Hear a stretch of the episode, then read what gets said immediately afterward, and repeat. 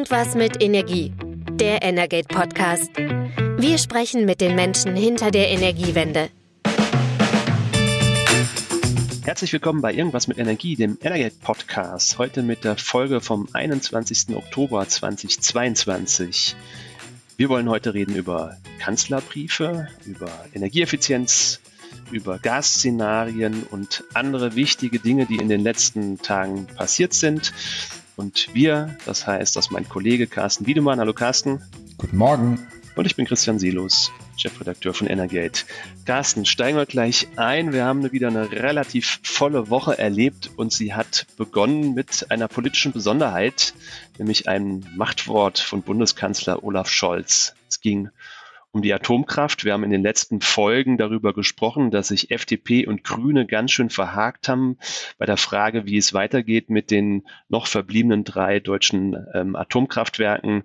Jetzt hat der Kanzler einen Brief geschrieben und eine Entscheidung getroffen. Wie sieht die aus? Genau, es war ja schon geradezu ein Krimi, dann auch übers Wochenende noch mit dem Grünen Parteitag, äh, wo nochmal klar gemacht wurde, nee, keine längeren Laufzeiten, also nur für die zwei und nur bis April keine neuen Brennstäbe und äh, die FDP hat das dann wiederum kritisiert. Also äh, man hat sich gefragt, wie wird denn das jetzt gelöst?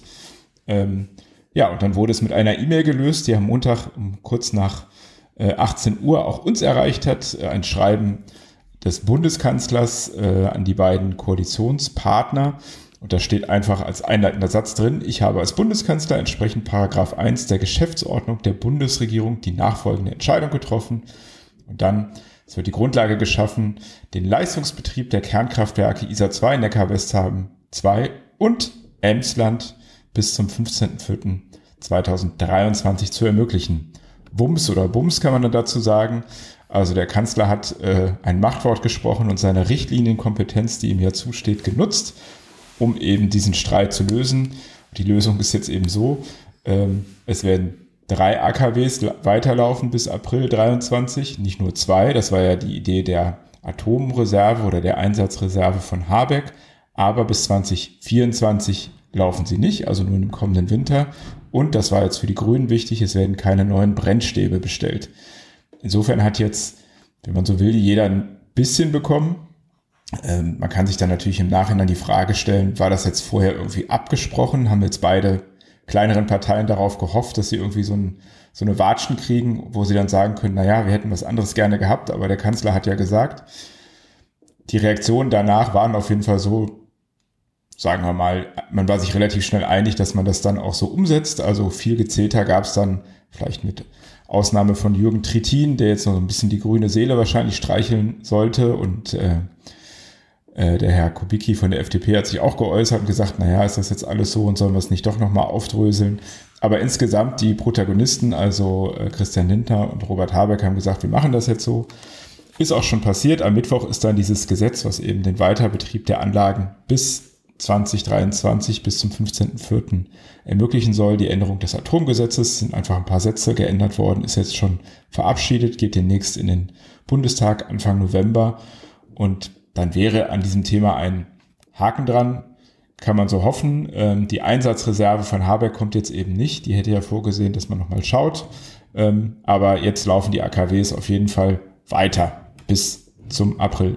Genau, das ist im Prinzip ja jetzt auch der definitive Beschluss. Vorher war das Ganze ja noch so ein bisschen wackelig. Was passiert jetzt eigentlich mit ISA 2 und Neckar-Westheim 2 dann ab Januar? Die Idee war ja prinzipiell schon, dass sie vom Netz gehen sollten.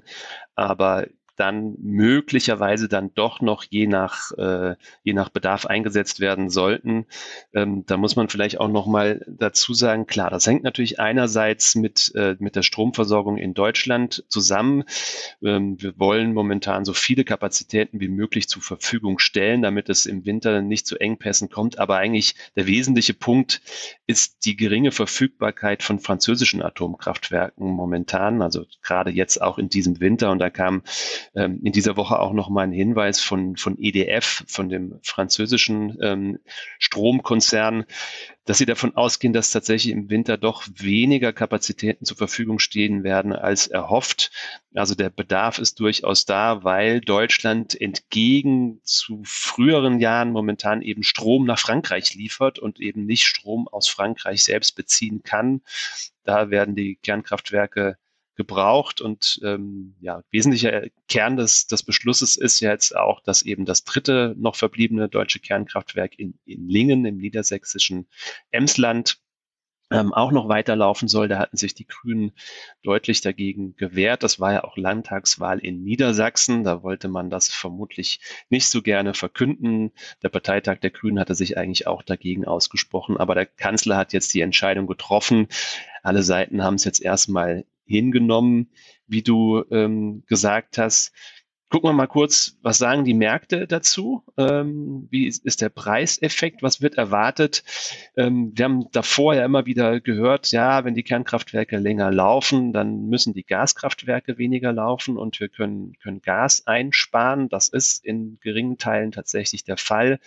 Gucken wir auf die Erwartung bei den Preisen das ist relativ überschaubar. Also, dass da jetzt irgendwie ähm, durch diese Entscheidung die Preise ähm, runtergehen, ist nicht im großen Stil zu erwarten. Kann auch nicht, weil wir haben ja natürlich einfach keine Veränderung zum Ist-Zustand.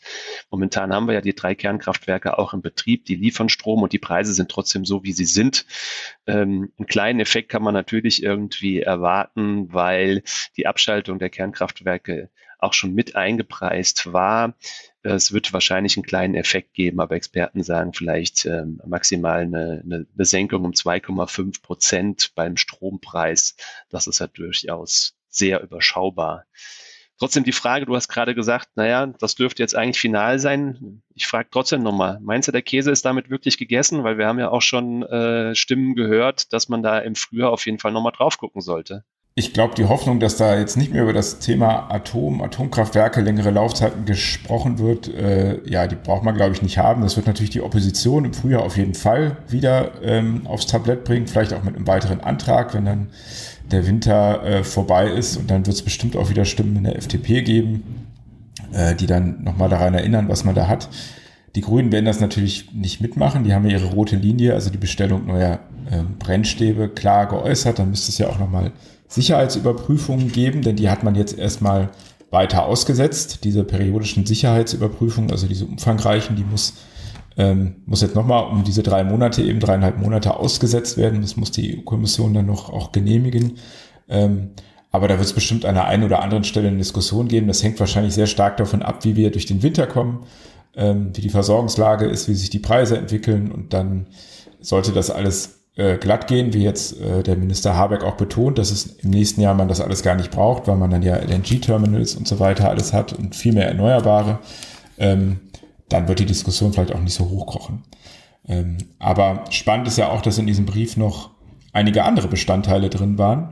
Ähm, unter anderem nämlich ähm, die Forderung nach einem Energieeffizienzgesetz oder sozusagen die Anordnung des Kanzlers, dass man solch ein ambitioniertes Gesetz jetzt vorlegen äh, muss. Und ähm, da kann man auch schon sehen, einiges muss dem einen oder anderen schon bekannt gewesen sein, denn dieses Energieeffizienz von über 100 Seiten war dann zwei Tage später auch schon da. Also es lag natürlich schon in der Schublade, es war jetzt kein Zufall. Äh, man hat ja auch immer mal wieder gehört, dass man sowas braucht. Es gibt ja auch von der EU-Kommission schon einen Richtlinienvorschlag dafür, ähm, diese Effizienzziele zu verschärfen. Das ist noch in der europäischen Debatte. Auf jeden Fall äh, ist dieses Gesetz jetzt da ähm, und wird noch äh, zwischen den Ministerien äh, abgestimmt und soll dann ähm, kommende Woche, also am 26. verabschiedet werden. Es hat eben zum ersten Mal sektorübergreifende verpflichtende Ziele ähm, zum Energie, zum Endenergieverbrauch, also zur Einsparung. Äh, 24 Prozent weniger will man da bis 2030 und 45 Prozent weniger bis 2045. Und in diesem ganzen Bestreben sollen vor allen Dingen äh, Bund und Länder also die öffentliche Hand in eine Vorbildfunktion gehen. Die sollen äh, verpflichtende Einsparungen äh, sozusagen eingehen, schon auf der kurzen Strecke bis 2030. Die Abwärme soll viel mehr genutzt werden. Also wo sie anfällt, wo sie sich nicht vermeiden lässt, soll man eben diese verpflichtend nutzen. Ähm, unter anderem für Fernwärmenetze, auch für Rechenzentren werden da die Daumenschrauben, was die Effizienz angeht, ähm, nochmal angezogen. Und ähm, was auch ganz interessant ist, auch die äh, Energieversorger bekommen da auch einige Pflichten mit äh, auf den Weg, äh, die sie umsetzen sollen. Ob da die alle immer so erfreut sind, äh, das muss man mal abwarten. Was ist denn da genau vorgesehen? Ja, die Idee ist im Prinzip, dass Energieversorger verpflichtet werden ähm, in ihrer Kommunikation mit ihren Kunden, also zum Beispiel, wenn sie die Jahresendabrechnung schicken oder was ja momentan auch schon passiert ist und was auch zum Jahreswechsel ja wahrscheinlich wieder passieren wird, ist, wenn sie Preiserhöhungen kundtun, dann sollen sie verpflichtet werden, ähm, ähm, Informationen zu Energieeffizienzdienstleistern ähm, an ihre Kunden mitzuschicken. Ähm, das ähm, ist also die Idee zu Energieberatungsgesellschaften, Energiedienstleistern, anderen Institutionen. Da sollen Adressinformationen oder auch Webseiteninformationen aufgelistet werden. Ähm, ja, ich finde, das ist eine merkwürdige ähm, Vorgabe und eine merkwürdige Pflicht, weil man muss eigentlich sagen, ja, Energieversorger, die verkaufen eben ein Produkt und ähm, auch wenn man das vielleicht momentan nicht so laut sagt, aber die profitieren natürlich davon, wenn sie eigentlich möglichst viel von ihrem Produkt kauf, verkaufen, so wie alle anderen Verkäufer auch. Und ähm, ich finde, es ist ein bisschen so, als ob man den Süßigkeitenverkäufer dazu verpflichten würde, direkt irgendwie eine Empfehlung für den nächsten äh, Zahnarzt am, am Standort mitzugeben. Ähm, es ist, drückt aber, glaube ich, auch ein bisschen Hilflosigkeit aus, denn du hast es gerade gesagt, dass das Gesetz besteht in erster Linie erstmal wieder aus Zielen. Es werden Ziele benannt, Bund und Länder werden in die Pflicht genommen. Das kennt man auch von anderen Gesetzen. Aber der große Rundumschlag ähm, zum Thema Energieeffizienz ist es meiner Meinung nach nicht. Ähm, müssen wir noch abwarten, wie das weiter konkretisiert wird. Genau. Ich stelle mir gerade vor, dass ich das nächste Mal im Fastfood-Restaurant äh, in Hamburger bestelle und dann kriege ich direkt noch eine Empfehlung schreiben und eine Adressliste für den Diätberater. so in etwa ist das ja dann auch. Das wäre ein ähnlicher Vergleich. Aber dich sehe ich gar nicht bei der Fastfood-Kette, das kann ich mir gar nicht vorstellen. Natürlich nicht. Dann kommt noch ein anderes Thema dazu, das ähm, in der Energieversorgungslandschaft auch nicht unbedingt die allergrößte Freude ähm, ausruft, äh, nämlich das Thema Gewinnabschöpfung geht um die geplante Strompreisbremse. Da können wir auch gleich nochmal drauf gucken. Da gab es ähm, diese Woche auch ein, ein Papier, das der Branche erstmal vorgestellt wurde mit einigen Vorschlägen und da gab es heftige Reaktionen der Kritik und der Abwehr. Um was ging es da konkret? Genau, also es geht um die Strompreisbremse. Ähm, bei der Gaspreisbremse wissen wir ja schon seit letzter Woche ein bisschen, wie die funktionieren soll und auch wie die sich finanziert. Und bei der Strompreisbremse war man sich darüber jetzt noch nicht so genau im Klaren. Ähm, die soll grundsätzlich erstmal ähnlich funktionieren wie die Strompreisbremse, also es wird äh, wie die Gaspreisbremse. Es wird einen Verbrauch geben, äh, der vergünstigt wird. Vielleicht sind es wieder die 80 Prozent und darüber hinaus sollen die Kunden eben den normalen aktuellen Marktpreis zahlen, um noch einen Sparanreiz zu haben. Also soweit so gut, das ist nachvollziehbar.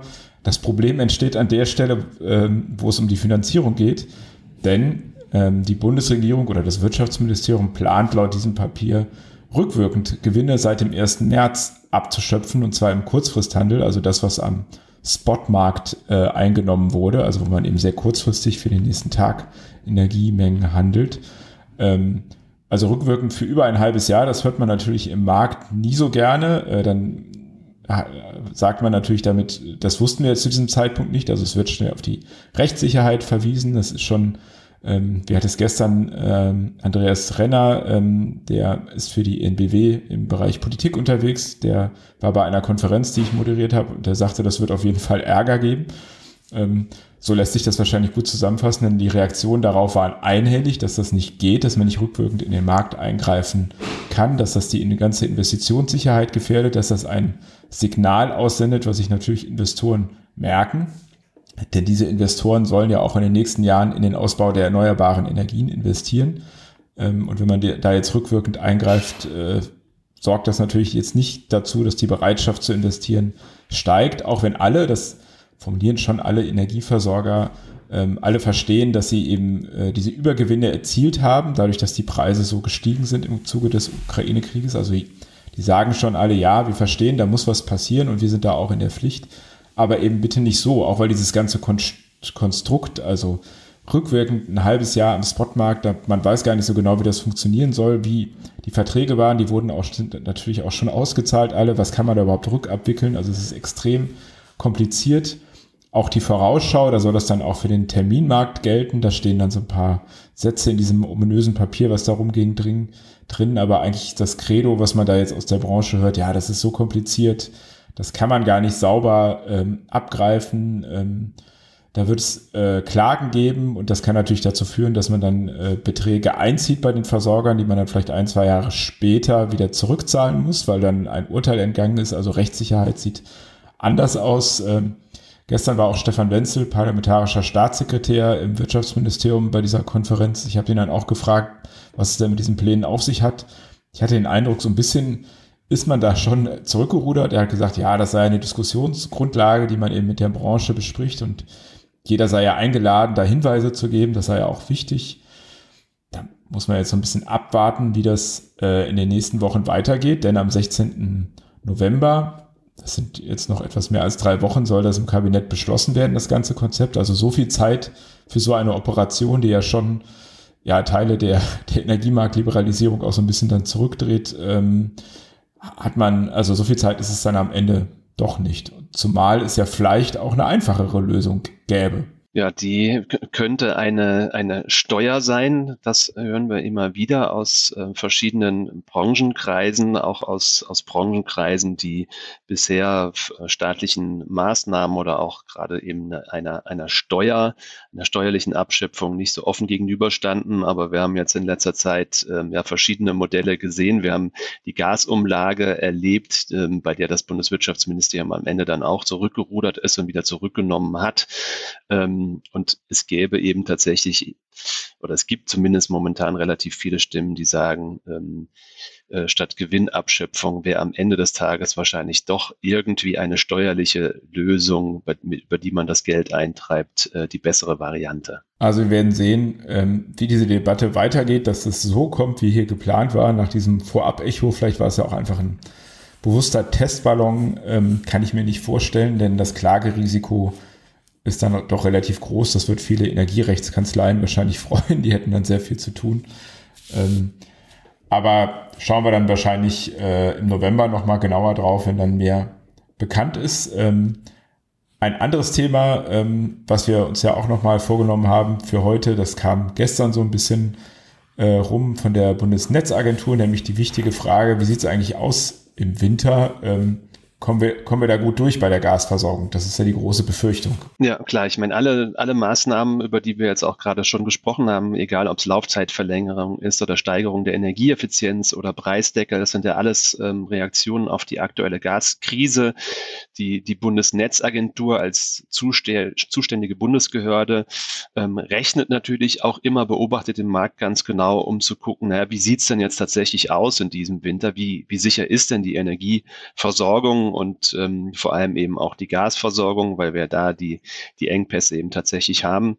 Und ähm, ja, sie hat jetzt nochmal ein neues Szenario herausgegeben, das ähm, vor allem auch darauf basiert, dass die deutschen Gasspeicher jetzt tatsächlich ziemlich gut gefüllt sind. Also was zeitweise im Sommer schwierig aussah, wo es große Bedenken gab, schaffen wir das tatsächlich, die, die, die Gasspeicher zeitig genug bis zum Winter zu befüllen. Auch ohne russisches Gas ist das machbar. Die Antwort heute heißt ja, es ist machbar. Ziel war bis zum 1. November 95 Prozent ähm, die Gasspeicher zu befüllen. Aktuell sind wir sogar schon darüber. Bei 96,5 Prozent war der Stand gestern. Also dieses Ziel ist erreicht und schafft dann erstmal eine gute, gute Basis, um über den Winter zu kommen.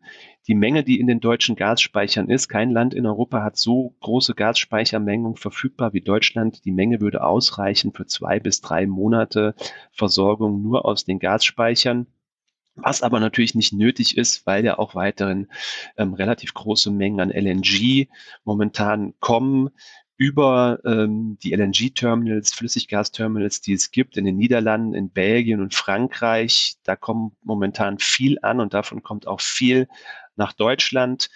Ähm, gleichzeitig ist auch so, dass Deutschland die eigenen Exporte eingeschränkt hat. Ähm, davon ist vor allem dann auch wiederum Frankreich betroffen, auch Österreich, äh, die Tschechische Republik. Da geht momentan weniger Gas von Deutschland in die Nachbarländer. Ähm, und das führt dazu, dass wir momentan eine relativ gute Versorgungslage. Was auch dazu beiträgt, und das muss man auch nochmal sagen, da gab es nämlich gerade von der Bundesnetzagentur zuletzt anderslautende ähm, ähm, Meldungen, die Haushalte haben ihren Gasverbrauch deutlich reduziert. In den letzten Wochen, wenn man sich Statistiken anguckt, ähm, so grob ähm, zeitweise 20 bis 30 Prozent weniger Gasverbrauch in den Haushalten. Und der Haushaltsgasverbrauch, der macht doch schon eine wesentliche Menge insgesamt aus. Also da wird auch geliefert. Bei der Industrie haben wir auch schon in vergangenen Folgen drüber gesprochen, ist der Gasverbrauch auch zurückgegangen. Das sind leider nicht nur ähm, Effizienzgründe ähm, oder Einsparungen, sondern das hat vor allem auch mit Produktionsrückgängen zu tun. Aktuell sehen wir auch, wir erleben eine relativ warme Oktoberhälfte ähm, aktuell und es wird auch davon ausgegangen, dass das Wetter vorerst warm bleibt.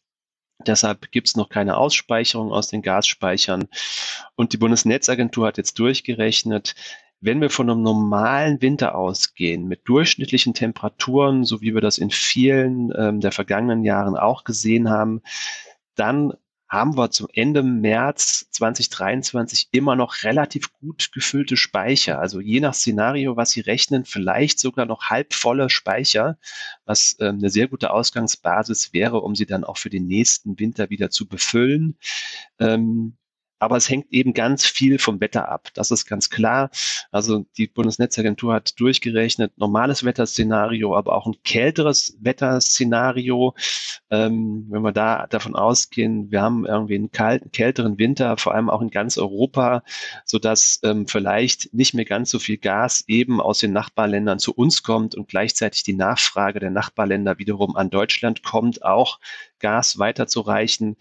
Dann gibt es bestimmte Szenarien, bei denen gerade wenn wir noch einen kalten April sehen, in dem auch weiterhin aus den Gasspeichern ausgespeichert werden müsste, dann könnte es schon sein, dass die Speicher bis Ende April relativ leer wären.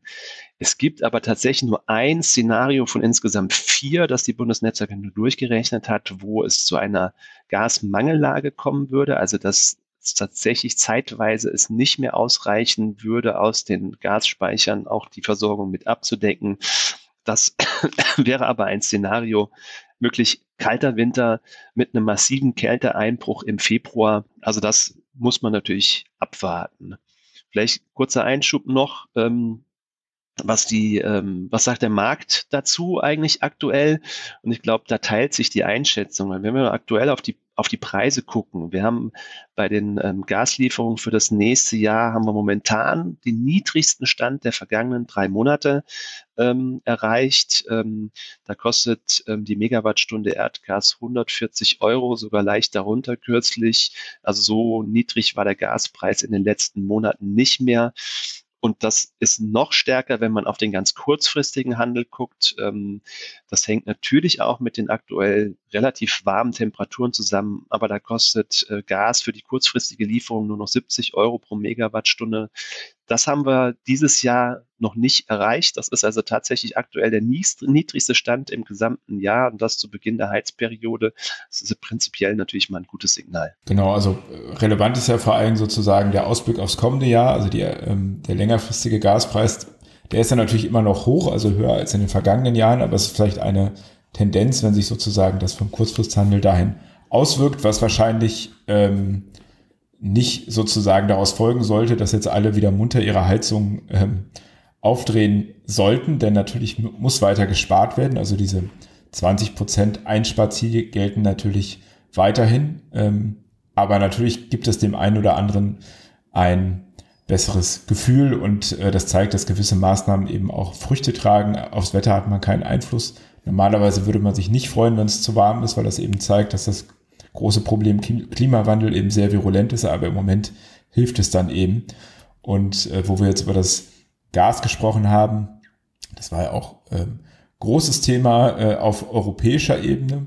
Jetzt gerade aktuell in dieser Nacht, also wir haben ja jetzt Freitag früh und vor wenigen Stunden, äh, bis vor wenigen Stunden haben die Staats- und Regierungschefs da noch zusammengesessen unter nicht so guten Vorzeichen. Äh, Deutschland stand äh, relativ isoliert da, zumindest wenn man dem französischen Präsidenten Macron glauben darf. Äh, es gab viel Ärger in den letzten Wochen ähm, um das, den Doppelwumms, also den 200 Milliarden Abwehrschirm. Das haben vor allem kleinere und südlichere EU-Staaten nicht so gerne gesehen, dass hier eben Deutschland quasi seine ganze Marktmacht, seine ganze Finanzkraft nutzt, um sich eben die Preise zu drücken und die anderen Staaten, die da überhaupt nicht die Möglichkeiten haben, gehen dann eben leer aus. Deswegen war da auch der Druck so groß, einen europäischen Gaspreisdeckel zu beschließen. Da wehrt sich aber Deutschland vehement dagegen und auch einige skandinavische Länder und auch die Niederlande, weil eben das Argument ist, ähm, wenn man das macht, dann drehen eben die LNG-Schiffe um und fahren woanders hin, wo sie mehr verdienen können.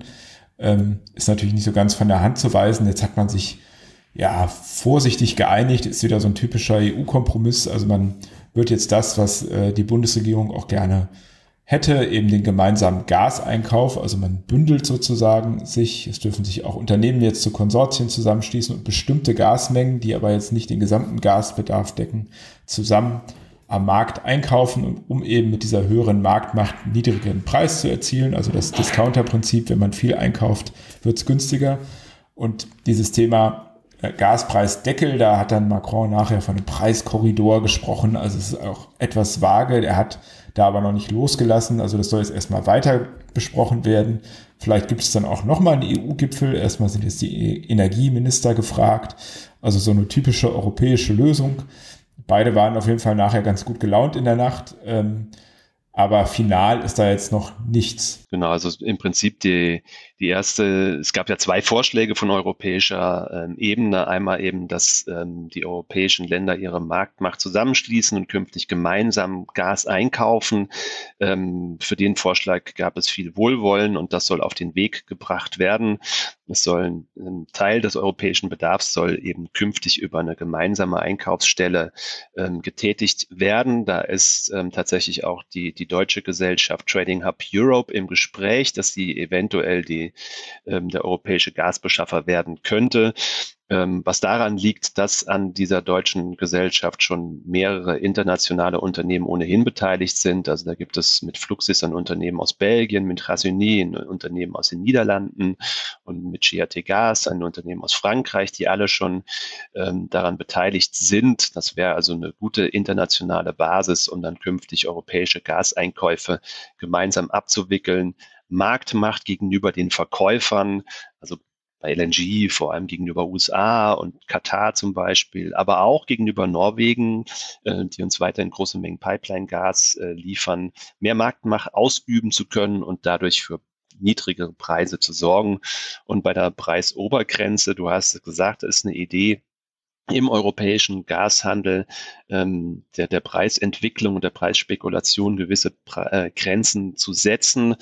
Ähm, da gibt es noch keinen Beschluss, weil sich auch Deutschland durchaus stark dagegen gewehrt hat. Ähm, du hast gesagt, Macron hat behauptet, Deutschland wäre isoliert, aber die nordischen Länder sind eben auch dagegen weil es die Sorge gibt, dass dann kein LNG mehr nach Europa kommt, wenn die Preise eben künstlich abgesenkt werden. Und ähm, ja, es gab so ein bisschen einen, einen heraufbeschworenen Konflikt zwischen Bundeskanzler Scholz und Frankreichs Präsident Macron. Und die beiden haben sich jetzt verabredet, ähm, in der nächsten Woche in Paris sich nochmal zusammenzusetzen und dann eine Einigung auf den Weg zu bringen. So, Carsten, dann ähm, blicken wir voraus. Und das allernächste, was jetzt erstmal kommt, sind die Herbstferien in Berlin. Ähm, für uns beide durchaus ein freudiges Ereignis. Wir haben beide Kinder. Wir gehen ein paar Tage in Urlaub. Deshalb haben wir uns darauf verständigt, ähm, dass wir eine Pause machen. Wir werden ähm, in den nächsten zwei Wochen dann leider keinen Podcast aufnehmen können. Aber direkt am Ende unserer Ferienzeit wollen wir uns schon montags zusammensetzen. Ähm, normalerweise zeichnen wir immer freitags auf, aber wir ähm, zeichnen dann direkt an dem ersten Montag auf, um mal zu gucken, was es passiert. Ähm, du hast es vorhin gesagt, es wird dann schon der Beschluss ähm, über die Laufzeitverlängerung erwartet. Wir, wir rechnen damit, dass es dann die konkreten Vorschläge ähm, zur Gas- und Strompreisbremse vielleicht schon geben könnte, weil die sollen Mitte November dann im Bundeskabinett beschlossen werden. Ähm, da ist dann ähm, bis Anfang November sicherlich mit, mit ersten konkreteren Vorschlägen auch nochmal zu rechnen, auch gerade was die Strompreisbremse angeht. Ähm, wir werden auf jeden Fall den Abschlussbericht der Kommission Gas und Wärme dann gesehen haben. Das passiert Ende Oktober. Und ähm, ja, das Thema, das wir gerade besprochen haben, europäische Regelungen. In der nächsten Woche schon tagen die europäischen Energieministerinnen und Minister in, in Luxemburg nochmal. Äh, das Treffen von Scholz und Macron findet in Paris statt. Auch dann wird es einiges ähm, Konkretes noch ähm, geben. Und dann haben wir, glaube ich, auf jeden Fall auch an einem Montag schon genügend Material, um auf die Ereignisse zurückzugucken. Das würde ich auch vermuten. Dann werden wir wahrscheinlich den Zeitrahmen etwas ausdehnen müssen, um das alles aufzuarbeiten. Aber das bringt uns ja dann nach dem Urlaub auch wieder schön ins Thema rein. Äh, Freue ich mich schon drauf. Und vorher aber erstmal gute Erholung dir. Ja, dir dann auch. Äh, ich freue mich auch drauf. Ähm, ich danke unseren ähm, Hörerinnen und, und Hörern auf jeden Fall fürs Zuhören. Wir kommen in zwei Wochen, in gut zwei Wochen dann wieder zurück mit einer ausführlichen Folge zu allen Ereignissen, was in jüngster Zeit passiert ist. Wir freuen uns drauf. Bis dann. Tschüss. Ciao. Das war Irgendwas mit Energie, der Energate Podcast. Tägliche Infos zur Energiewende liefern wir auf www.energate-messenger.de.